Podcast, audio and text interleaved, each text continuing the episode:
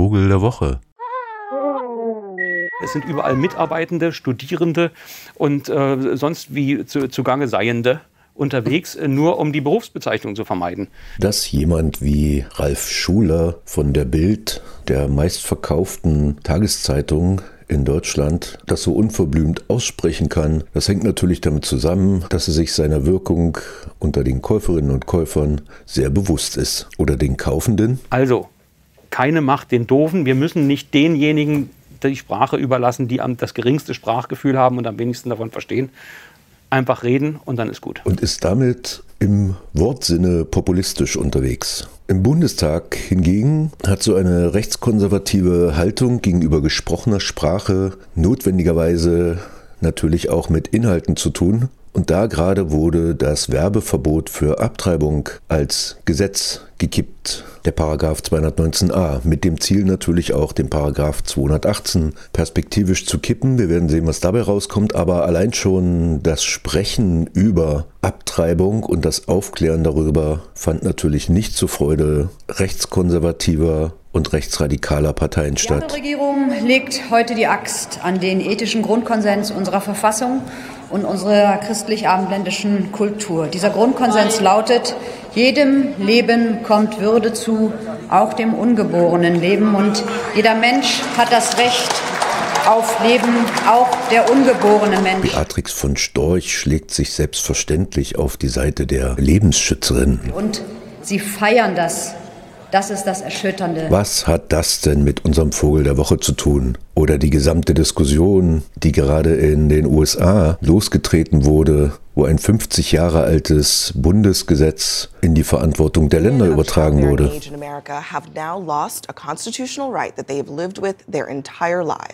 Roe versus Wade has now officially been overruled, but the question today is what happens next. The anti abortion movement is celebrating a 50 year effort to chip away at and ultimately eliminate abortion.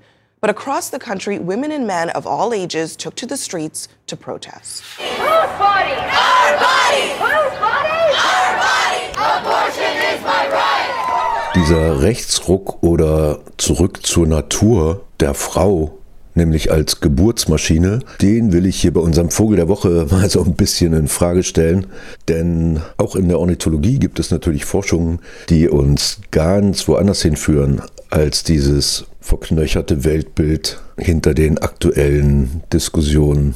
Denn in nahezu allen Vogelpopulationen gibt es natürlich Nichtbrütende. Und zwar nicht nur, weil sie zu jung sind, das zu tun, sondern offenbar, weil es der gesamten Vogelgesellschaft dieser Art jeweils zuträglich ist. Eine der ältesten Studien dieser Art widmet sich unserem Vogel der Woche, einem sehr sympathischen Papageienvogel, dem Grünbürzel-Sperlingspapagei oder Green Rumped Parrotlet. Der gehört zu den eigentlichen Papageien, sieht also aus wie so eine Miniaturausgabe der etwas größeren Amazonen und die Hauptfarbe ist gelb-grün. Die Männchen aus biologischer Sicht haben intensiv blaue Schwungfedern und Unterflügeldecken und Weibchen sind eher so grün bis gelbgrün und haben eine gelbe Stirn und sieht sehr putzig aus. Vor allen Dingen, weil die so sehr soziale Vögel sind, also immer in kleineren oder größeren Schwärmen unterwegs, schlafen auch gemeinsam in Bäumen. Bis zu 100 von solchen Sperlingspapageien kann man da gerne mal zusammen sehen. Und man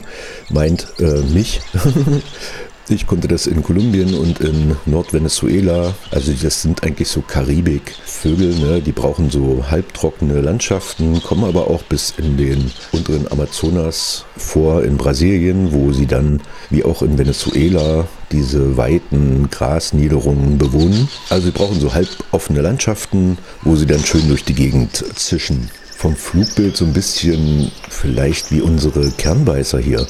Also sehr straight und recht schnell und immer auch ein bisschen laut.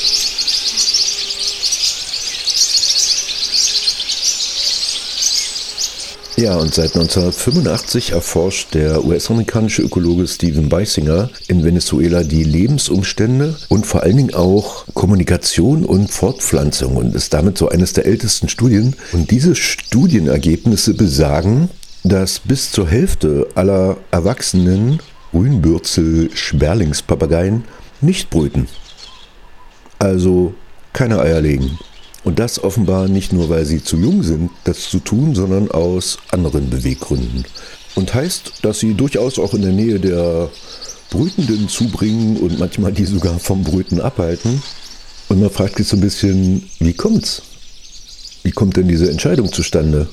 Und was machen die denn dann so den lieben langen Tag, wenn sie gar nicht brüten, wo das doch ihr biologischer Auftrag ist? So even if a male manages to get a mate, that doesn't necessarily mean that he's going to breed.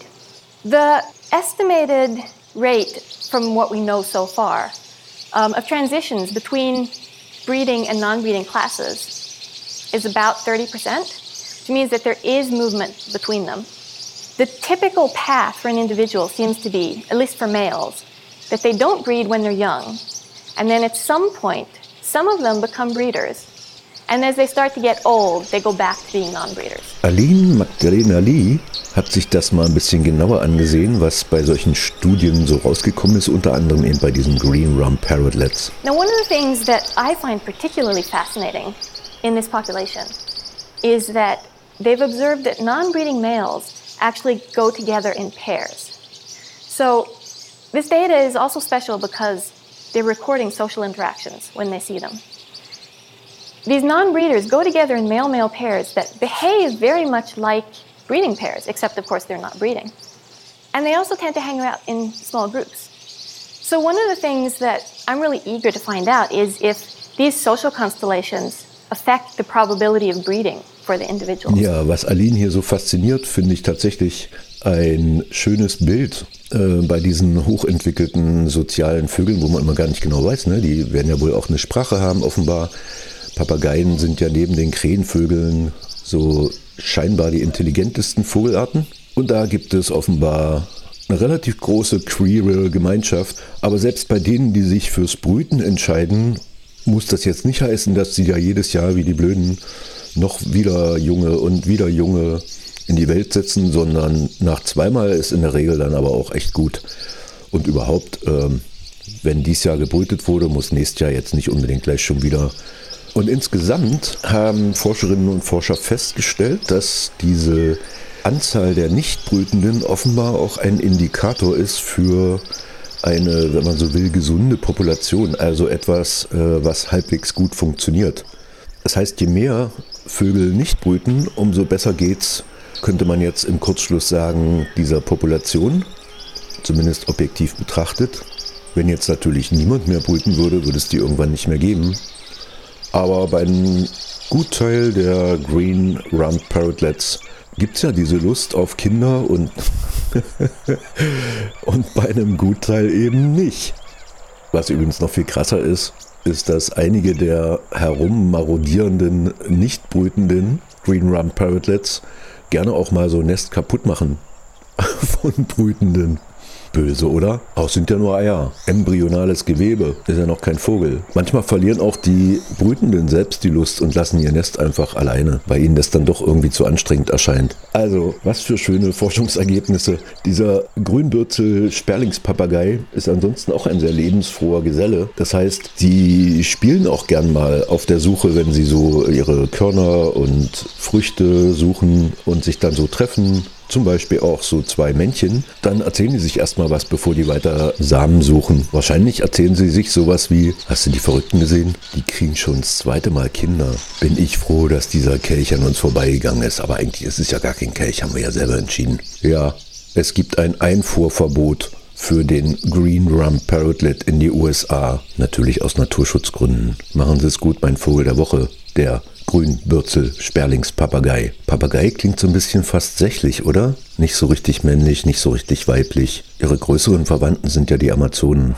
Also jetzt, machen Sie gut. so angry. I know that this will affect working class black women and people more than anybody else. We've got to show up. This is absolutely a human rights issue, and we need more men to show up. Everybody's got to be here. This is our issue.